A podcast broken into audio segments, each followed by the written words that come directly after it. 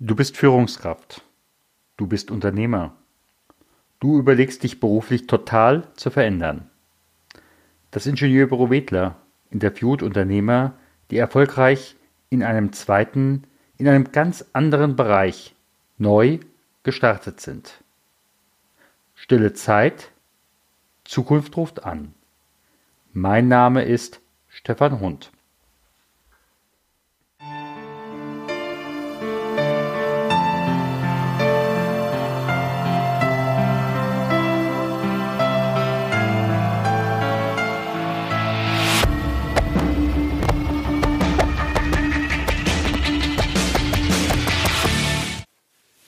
Stille Zeit, Zukunft ruft an. Heute ruft sie nicht an, mhm. sondern während draußen das Blut aus den Seiten der Bücher trieft, die Klamscher Krimitage anstehen, sitzt mir gegenüber Michael Kiebler. Hallo. Herzlich willkommen. Toll, dass du da Schön hier zu sein, ja. ja, wenn man zwölf im Augenblick Bücher veröffentlicht hat, mhm ähm, dann haben deine Leser schon einen gewissen Eindruck, wer ist Michael Kiebler. Mhm. Aber vielleicht magst du noch ein bisschen mehr über dich selbst sagen, was ich vielleicht äh, nicht erfahre, wenn ich die Romane rund um äh, Frau Herskert lese. Ja, viel steht auf meiner Webseite, mein Lebenslauf. Ähm, bin 63 geboren, komme aus Heilbronn ursprünglich, bin als Kind oft umgezogen worden und dann mit 13 in Darmstadt gelandet, was ich dann auch sehr schnell als meine Heimat begriffen habe. Zumal meine Großeltern hier schon ein paar Jahre vorher hingezogen waren. Und Abi an der Viktoriaschule in Darmstadt, dann Studium in Frankfurt, Germanistik, Schwerpunkt Sprachwissenschaft und Filmwissenschaft und Psychologie. Das Ganze 91 abgeschlossen mit dem Magister. Und dann zum Teil mit Stipendium, zum Teil mit Jobs über Wasser gehalten und noch promoviert. Geheiratet, zwei Kinder. Und dann 97 Festanstellung bei einem großen Darmstädter Unternehmen. Und ja, soll ich gleich darauf zu sprechen kommen? Da, komm, da kommen wir gleich noch. Okay. Dann will ich doch erstmal fragen, du bist mittlerweile bekannt als der Darmstädter Krimi-Autor. Danke. Doch, also äh, alleine, wenn ich hier rund um äh, Darmstadt deinen Namen höre, äh, mit den allergrößten Blümchen aus dem Munde, äh, also ich glaube hier auch im Klinikum gibt es keinen, der dich nicht kennen würde. Ja. Wie bist du dazu gekommen, heute Krimis zu schreiben? Wir gucken nachher noch mal danach, was du früher gemacht hast. Mhm. Aber wie war, was muss ich heute genau haben wollen, um dein Zielpublikum zu sein? Oder hast du mich als Zielpublikum überhaupt im Blick? Oder schreibst du erstmal nur für dich? Also als ich 2005 angefangen habe, den ersten Krimi, vielleicht muss ich doch einen Ticken ausholen. Ähm, nach dem Studium hatte ich so einen Halbtagsjob und der war ziemlich gruselig. Ich musste eine Adressdatenbank pflegen und das hat einen intellektuell nicht wirklich herausgefordert. Und das war so der Punkt, wo ich gesagt habe, etwas muss anders werden, alles was anders ist, ist gut. Und mir ist so ein Bastei-Heftchenroman in die Hand gefallen, den ich früher als Jugendlicher habe ich die alle gelesen, diese Gruselromane Larry Brent und John Sinclair.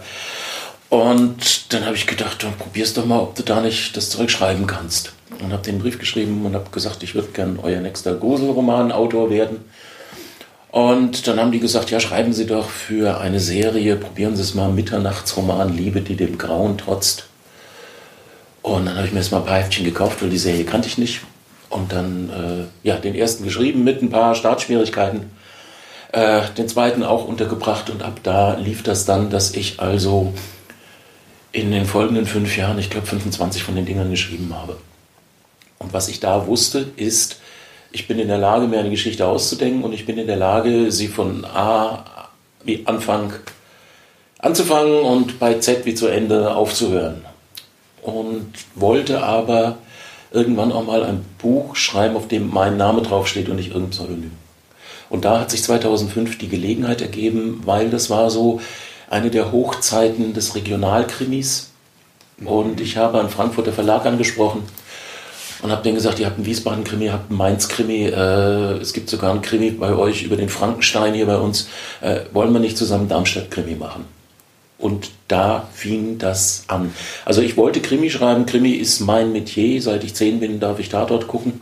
Ist dann auch eine solide Grundausbildung. Und ähm, ja, Zielpublikum, ähm, nee, ich habe mir, das war eher intuitiv. Ich habe mir also nicht überlegt, ich will äh, weibliches Publikum über 40 erreichen. So Sachen hatte ich überhaupt nicht im Kopf, sondern mhm. ich wollte meine Geschichte erzählen. Und äh, ja, die ist gut angekommen und dann war ein großer Verlag in München, der mich gefragt hat, ob ich nicht den zweiten bei Ihnen machen will. Und seitdem läuft das. Ich habe, glaube ich, intuitiv was richtig gemacht, indem ich es von Anfang an äh, möglich war, eine Serie zu schreiben. Mhm. Und da erwische ich auch Leute, die nicht unbedingt nur Krimi lesen wollen, sondern die dann wissen wollen, wie geht es denn mit den Figuren weiter. Was ich natürlich auch wissen will. Wie viel weißt du denn selbst schon vorher? Oder wie entstehen diese Figuren dann im Gehen, im Schreiben oder ähm also die Krimi-Handlung ist etwas, was ganz akribisch konstruiert wird. Mhm. Das vergleiche ich immer mit, äh, wir bauen ein Fachwerkhaus mhm. und ich fange an, die großen Balken zu setzen, die kleinen Zwischenbalken und wenn das Fachwerk steht, kann ich mir überlegen, ob ich in die Lücken zwei kleine Fenster oder ein großes Fenster reinbaue, aber ich werde tunlichst nicht mhm. mehr an den Balken rütteln. Mhm. Was aber diese Fenstermetapher angeht, das sind dann wirklich die, die Figuren, die manchmal auch so ein bisschen aus der Reihe tanzen. Ich weiß dann grob, wie es in ihrem Privatleben weitergeht, mhm. aber da ergibt sich auch einiges einfach beim Schreiben. Mhm. Mhm. Früher bei dem, äh, ich sag mal, Groschenroman, meine ich mhm. nicht despektierlich, äh, da bist du mit Sicherheit nicht so weit gekommen, dass du davon deine Familie hättest ernähren können. Äh, nein, das war, war völlig unmöglich. Also ja. die da hätte ich jeden Monat fünf Stück schreiben müssen. Und das äh, geht nicht. Das so geht schnell nicht. kann kein Nein. Mensch schreiben. Nein. Und ich auch nicht. Ja. Ähm, nee, das ging nicht. Das war, wie gesagt, es gab dieses Stipendium, es gab ja. dann hier mal einen Job, dann gab ja. es diese Romane, das alles zusammen. Ja, dementsprechend frage ich, was hast du vorher gemacht? Und was war so der Turnaround, wo du dann neben gesagt hast, der Verlag will was mit mir machen, der Große? Was hast du vorher gemacht? Gab es da einen Auslöser? Ja, äh, ich ähm, habe wie gesagt 97 bei einem großen Darmstädter Unternehmen angefangen, war da in der Öffentlichkeitsarbeit tätig und äh, ja, umgeben von lauter Ingenieuren musste ich dann das, was die machen, so formulieren, dass es die Außenwelt auch versteht. Und da habe ich mich auch ganz wohl gefühlt und damit konnte man die Familie ernähren, war ein normaler 8-Stunden-Job. Und da war natürlich gar nichts mehr mit Schreiben zu dieser Zeit. Mhm. Das war dann auch das Ende der Groschenromane. Und ich glaube, der Weg wäre weitergegangen, wenn nicht Weihnachten 2001 der Geschäftsführer auf mich zugekommen wäre und gesagt hat, Herr Giebler, ab Januar arbeiten Sie im Saarland in unserer Zweigstelle. Und das war dann noch nicht mal Saarbrücken, das war nochmal 30 Kilometer weit draußen in der Pampa. Und äh, ich hatte überhaupt keinen Bock, meine Kinder nur jedes Wochenende zu sehen. Und wir sollten zu zweit dort runtergehen und es war mir völlig klar, zwei Leute für die Öffentlichkeitsarbeit in der Vollzeitstelle, das rechnet sich dort unten nie. Und der Kollege, mit dem ich runtergehen sollte, der war bereits 50 und seit 30 Jahren im Unternehmen. Da war klar, wenn da einer gegangen wird, dann bin ich das. Und dann hätte ich arbeitslos äh, im Saarland gesessen. Da war mir klar, das mache ich nicht. Mhm. Und daraufhin habe ich in sechs Wochen Himmel und Hölle in Bewegung gesetzt und geguckt, habe ich denn potenzielle Kunden, wenn ich mich als Texter selbstständig machen will. Und ja, das war, also stünde ich heute vor dieser Entscheidung, würde ich sie, glaube ich, noch nicht, nicht mehr so treffen. Das war schon ein ziemliches Harakiri. Aber dessen war ich mir damals nicht bewusst und ich habe es gemacht. Mhm. Und das hat dann dazu geführt, dass ich deutlich mehr Zeit als Geld hatte und dann eben gesagt hat, wenn das nochmal was werden soll mit Buchschreiben, dann hast du jetzt die Gelegenheit dazu. Und ja, das hat dann gebraucht bis 2004, bis sich die Gelegenheit wirklich ergeben hat. Mhm. Und da kamen dann die äh, Madonnenkinder, das erste Buch. Und das war erfolgreich, aber da war ich auch weit entfernt davon, äh, davon leben zu können. Es ist auch heute nicht so, dass ich vom Schreiben der Bücher leben kann. Dazu mhm. müsste ganz Deutschland die Bücher in der Stückzahl kaufen, wie sie die Darmstädter oder die Südhessen kaufen. Und habe dann von Anfang an äh, mich bei, mit, mit Lesungen etabliert. Mhm. Und ja, das Bücherschreiben, die Lesungen, Krimispaziergänge, die ich anbiete, Schreibseminare, die ich ab Herbst anbieten werde, das ganze Potpourri und immer noch auch Texten von äh, Pressemitteilungen und ähnlichem, das mhm. ernährt das Eichhörnchen. Mhm. So in dieser Umstellung, wie war das da? Äh, gab es da Unterstützer? Äh, und gab es auch Kritiker so nach dem Motto, oh, sag mal, musst du das wirklich machen? Warum gehst du nicht ins Saarland? Das ist doch erfolgreich. Äh also ich habe natürlich mit vielen Leuten drüber gesprochen, aber dieses hier nicht weggehen wollen aus Darmstadt, mhm. das war stand über allem. Ich hätte mir dann eher hier irgendwo einen anderen Job gesucht. Ich wäre mhm. nicht weggegangen. Mhm. Und ja, das, das stand ganz oben. Und dass dann Leute gesagt haben, als Texter, glaubst du denn, dass du das schaffst? Mhm. Äh, ich war da, war da blauäugig, jetzt so im Rückblick, und habe das, ja, da hätte ich sicher auch, ich sag mal, noch Unterstützung kriegen können vom Arbeitsamt oder ähnliches mhm. mit Starthilfe und so. Das sind alles Sachen, die habe ich erst erfahren, als ich dann schon selbstständig war. Da war es durch das Thema. Ähm, nee, aber dass jemand gesagt hat, mach das bloß nicht oder geh doch ins Saarland. Also die Menschen, die mich gut kennen, die haben gewusst, da können sie mir erzählen, was sie wollen, ich werde da nicht hingehen. Mhm. Ja. Also nicht, weil das Saarland äh, hässlich ist. Das Saarland hat einen großen Nachteil und den kann es einfach nicht ausgleichen. Es ist nicht Darmstadt für mich. Ja, ja. ist das eine Sache der Prioritäten. Ja, ja zumal äh, wenn man sich äh, so gut hier in Darmstadt ein bisschen zur Unterwelt äh, auskennt, äh, das muss man erstmal wettmachen. Ja. Wenn du so im Rückblick guckst, gab es in der Entwicklung einen Fehler, äh, wo du jetzt sagen würdest, hm, das war schwierig, äh, den, der hätte mir beinahe den, das Knick gebrochen und wenn ja, wie bist du damit umgegangen? Also es war ganz besonders zu Beginn der, der Selbstständigkeit äh, finanziell sehr schwierig. Und das mhm. kann man auch nicht äh, schönreden. Äh, Fehler.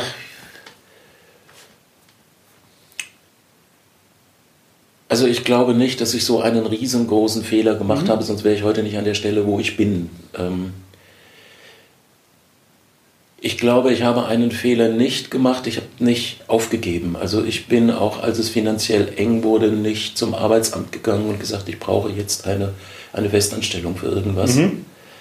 Ähm, ganz besonders nicht, als es dann im Raum stand, dass ich jetzt, dass ich auch Bücher schreiben kann. Mhm. Und also ich will nicht sagen, dass ich alles richtig gemacht habe, aber so den, den großen, den großen Fehler, so den großen Umbruchfehler, mhm. Äh, nee, der ist mir, es ist mir erspart geblieben, den zu machen, ja. es sind ja im Endeffekt Ereignisse und die Frage ist ja immer, wie geht man damit um ja. äh, und Entscheidungen, die man getroffen hat und äh, wie entwickelt sich etwas und mhm. möglicherweise hat man ja eine Entscheidung im besten Wissen und Gewissen getroffen mhm. Und zwei Minuten später kommt was anderes um die Ecke. Ja, ja. ja also ich muss auch sagen, ich bin auch davon verschont geblieben, äh, in diese Anfangszeit dann irgendwelche schwere Schicksalsschläge hinnehmen mhm. zu müssen. Also was ich sicher richtig gemacht habe, war von Anfang an äh, Berufsunfähigkeit abzuschließen und auch äh, Altersvorsorge zumindest äh, rudimentär anzugehen, das Thema. Und es war eben dann nicht, dass äh, mir die Bude abgebrannt ist oder ich plötzlich schwer krank geworden wäre oder ähnliches. Das ist mir erspart geblieben. Da mhm. wäre dann mein Leben sicher in eine andere Richtung gelaufen. Mhm. gab es bei dem kleinen äh, Michael Kiebler irgendwo mal den Gedanken, ich werde mal Bücher schreiben. Oder ich werde mal bekannt oder ähm, für mich ist es so immer so dieser Punkt, ich erlebe in den verschiedenen Gesprächen, dass äh, diejenigen, die da diesen großen Wechsel hatten, sagen, in der Kindheit hatte ich schon mal etwas, was ähnlich war. Also ich habe als Kind, äh, als ich, also ich habe gerne gelesen, in dem Augenblick, mhm. wo ich lesen konnte, habe ich viele Bücher gelesen. Und ich habe auch gerne geschrieben, wobei ich jetzt äh, nicht der ähm, mit zehn mein erstes Gedicht geschrieben habe, überhaupt nicht. Aber ich habe in der Schule immer sehr gerne Aufsätze geschrieben und zwar bis zu dem Punkt, wo es plötzlich nicht mehr darum ging, eigene Geschichten zu erzählen, sondern äh, Geschichten anderer zu interpretieren. Das hat mir nie Spaß gemacht. Das heißt also, so bis fünfte, sechste Klasse habe ich die Aufsätze sehr gerne geschrieben. Mhm.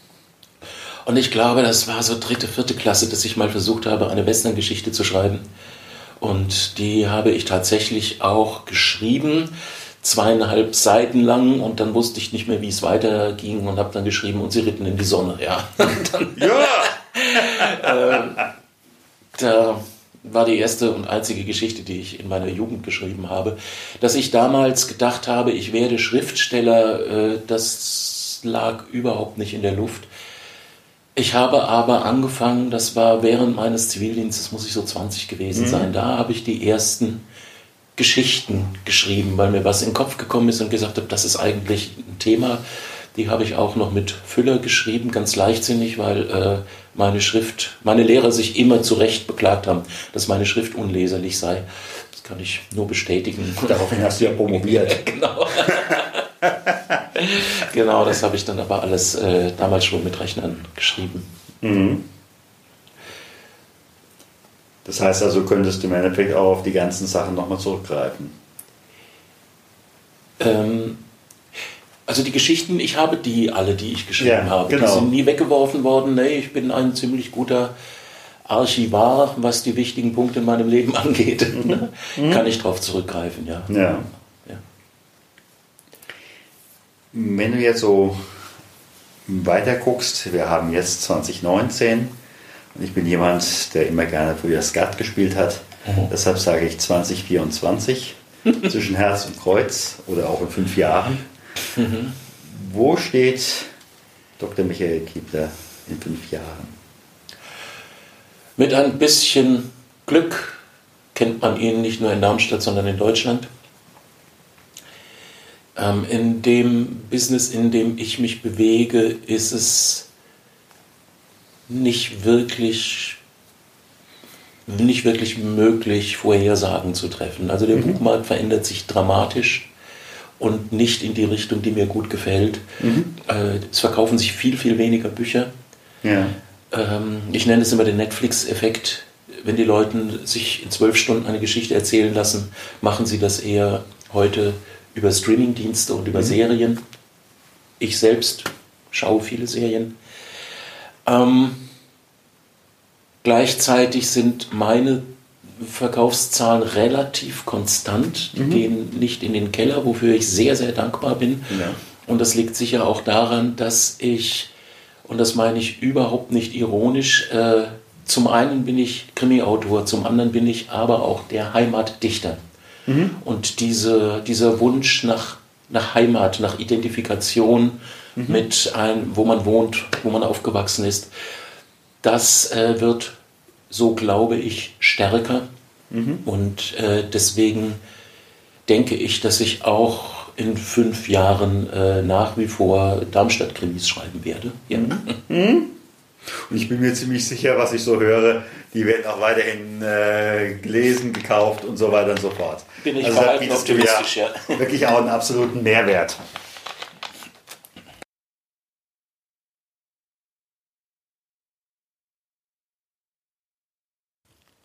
Und nun kommt der kleine Werbeblock. Du möchtest dich beruflich verändern. Du möchtest vielleicht in einen ganz neuen Bereich gehen so wie meine Gesprächspartner. Und Du suchst für dich an dieser Stelle Unterstützung. Gerne kann ich dich begleiten. Schicke mir einfach eine E-Mail unter sh.stefanhund.com und wir können uns zu einem Erstgespräch im Internet vereinbaren. Wenn gewünscht, begleite ich dich bis zur Zielerreichung in drei oder in sechs Monaten. Ich freue mich auf deine Mail. Und nun geht es weiter mit dem Interview. Ich habe in meinen Interviews immer mal gerne eine Fee zu Gast. Und diese Fee kommt jetzt und sagt, liebe Angelika, ich habe folgendes Angebot an dich. Wenn du mir heute Abend sagst, du möchtest in dein altes Leben an den letzten guten Zeitpunkt, wie du ihn empfindest, zurück, dann kannst du morgen dort aufwachen. Und du bist genau wieder an der Stelle, aber du weißt nicht, was zwischendrin passiert ist. Was sagst du der P? Du bist ja auch in den Social Medias unterwegs, unter anderem. Facebook. Mhm. Dementsprechend äh, kriegst du wahrscheinlich auch eine Reihe von Rückmeldungen von deiner Leserschaft. Mhm. Wie weit berührt dich das zum einen? Zum zweiten, wie weit fließt das auch ins nächste ein? Ähm, diese ganze Social Media Sache sehe ich für mich persönlich eher skeptisch. Ja. Ich bin auf Facebook, weil ich es mir nicht leisten kann, dort nicht zu sein, mhm. Als Person, Person des öffentlichen Lebens. Es macht mir auch manchmal Spaß, dann äh, mit Leuten hin und her zu schreiben oder irgendwas zu kommentieren. Aber ich bin da auch nicht wirklich oft, also gehöre definitiv nicht zu den Leuten, die zwei Stunden am Tag in Facebook verbringt, da, mhm. äh, das ist bei mir nicht der Fall. Ich kriege Rückmeldungen, ich kriege auch positive Rückmeldungen zu den Krimis. Und was so ein bisschen lustig ist, ist, dass äh, nach dem Lob dann meistens irgendein Fehler kommt, den, der irgendwo im Buch gemacht worden ist. Das sind manchmal äh, Rechtschreibfehler, wonach, wo das Buch, bevor es in Druck gegangen ist, sieben Leute gelesen haben, inklusive Korrektorat äh, bei meinem Verlag, aber es schlüpfen immer welche durch. Ja. Oder ähm, wenn ich dann über drei, drei Tage recherchiert habe, wie man die C14-Methode zur Altersbestimmung anwendet und ich es dann auch wirklich verstanden habe, um dann äh, statt Neutronen Protonen zu schreiben, ja, dann äh, kann ich sicher sein, dass ich da vier, fünf Mails zu bekomme, ja. Aber ich hoffentlich wohlwollend. Wohlwollend. Also ich habe auch äh, gerade bei Amazon oder so, es gibt zwei absolute Verrisse meiner Bücher mit null Sternchen. Und das ist, da geht es nicht darum, dass jemandem etwas nicht gefallen hat, sondern das ist also wirklich auch mit, mit ausfälliger Sprache. Und ich würde lügen, wenn ich sage, das berührt mich nicht. Ja. Das, äh, das schmerzt, ja. Und so, ich sag mal, jetzt einen Fehler gemacht haben, eine Kritik oder so, jederzeit kein Problem. Äh, muss ich auch drüber schmunzeln, dass ja. sich solche Fehler einschleichen. Aber ähm, ja, ich sag mal so, so dem, was man heute als Shitstorm bezeichnet, das habe ich noch nicht erlebt. Aber ja, wie gesagt, so einzelne, auch, auch ja, bösartige Mails, das ja, da zuckt man mal zusammen, ja. Und muss sich selber so am Riemen reißen und sagen, komm, mach dir nicht zu viel. Ja, möglicherweise wird ja auch damit mehr über denjenigen oder derjenige mehr über sich preis, der dir etwas schreibt. Ich hatte gerade mit einer Buchautorin gesprochen, die hat eben halt ähnliches auf Amazon. Die Dame hat mehrere Bücher bereits äh, publiziert und sie hat bei jedem eine Bewertung unter aller Kanone. Mhm. Und äh, sie hat dann rekonstruiert, äh, wer das sein könnte. Mhm. Sie hat auch die Person ähm, identifiziert. Mhm. Und es war klar, diese Person wäre gerne an ihrer Stelle. Mhm. Aber es passte halt nicht. Mhm. Ja. Und äh, nach dem Motto, was ich nicht werden kann, bekämpfe ich lieber. Ja. Ja, das kann gut sein, dass das da auch äh, zutrifft. Ich habe mir also nicht die Mühe gemacht, herausfinden zu wollen, wer es war. Aber es waren auch immer nur wirklich einzelne Reaktionen und nicht, wo man sagt, es war über Dauer von einem demselben Menschen. Ja. Das nicht, nee. Ja. ja zumal wer nur 100% hat, äh, bei den ganzen Bewertungen, da fragt man sich dann manchmal auch. Ja, natürlich. Das ist, nein, es geht mir auch nicht darum, es, jedem sei freigestellt, ob er meine Bücher mag oder nicht mag. Ich selbst, wenn ich Bücher lese, mag auch die einen Bücher mehr, die anderen Bücher weniger oder sag mal, oh, also jetzt habe ich fünf von dir gelesen, das sechste gefällt mir jetzt nicht ganz so gut. Alles unbenommen. Aber ähm, diese persönlichen Angriffe auf so einer anonymen äh, Ebene, das mag ich nicht. Punkt. Ja, wer mag das aber? Wer mag sowas? Also. Wobei, äh, das wäre ja auch mal ein Thema für einen Darmstadt-Krimi. Ja, mal gucken. ja. Jetzt, um einfach den Darmstadt-Bezug äh, nochmal herzustellen. Ich gehe jetzt an einem der Darmstädter großen Kinos vorbei, ob nun Helia oder wie auch immer. Mhm. Und ähm, da ist das Leben von Michael Kiebler verfilmt worden. ja, gut. Und du kommst an diesem Filmplakat vorbei. Meine Frage ist, was wäre auf diesem Filmplakat drauf? Vom Bild her und wie hieß die Überschrift? Oh, das ist eine gute Frage. Ach, ich glaube, da wäre, äh, vom Bild her wäre, wäre ich zu sehen, was weiß ich, Porträt oder ganz, ich glaube, ich würde in die Kamera lachen. Und drüber würde stehen, na, ist doch alles nicht so schlecht gelaufen. Und ich gehe davon aus, das sind dann so wahrscheinlich nochmal so kleine Ballons äh, mit Darmstadt-Porträts, äh, ob nun von der Rosenhöhe oder wie auch immer. Durchaus, ja, natürlich. Das ist auch. Ja, das sagte ich ja schon. Ich bin hier sehr verwurzelt und die Wurzeln, die wurden erst sehr spät in meinem Leben gesetzt. Also meine Heimat ist nicht der Ort, wo ich geboren bin. Aber dafür sind sie ziemlich kräftig und stabil. Absolut. Als wir uns vor ungefähr, hm, ich denke mal, 10, 12 Jahren kennengelernt haben, da war ich auch überrascht, als du dann sagst, ich bin kein Heiner. Mhm. Ja, ich wurde immer wieder von ähm, etablierten älteren Herren gefragt, ei, sind Sie dann mit Wuchswasser getauft worden? Und daraufhin habe ich dann geantwortet, nein, aber ich habe in meinem Leben so viel Wuchswasser geschluckt, das langt für 20 Taufen. Und das beschreibt mein Verhältnis zu Darmstadt, glaube ich, ganz gut. Ja, ich sage mal ganz herzlichen Dank. Sehr gern geschehen. Und denjenigen, die gerne noch ein bisschen mehr von dir lesen wollen, gebe ich gerne noch deine Seite mhm. äh, rüber. Aber eine Frage kommt bei mir doch noch. Mhm. Wie sieht es aus mit dem nächsten Roman? Ist der in Arbeit? Wann kommt da was? Der wird erscheinen am 4. November mhm. dieses Jahres.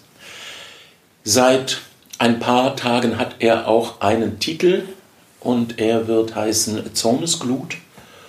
Und ich schreibe fleißig und muss dann im Juli abgeben, damit er im November erscheinen kann. Ganz herzlichen Dank. Sehr gern.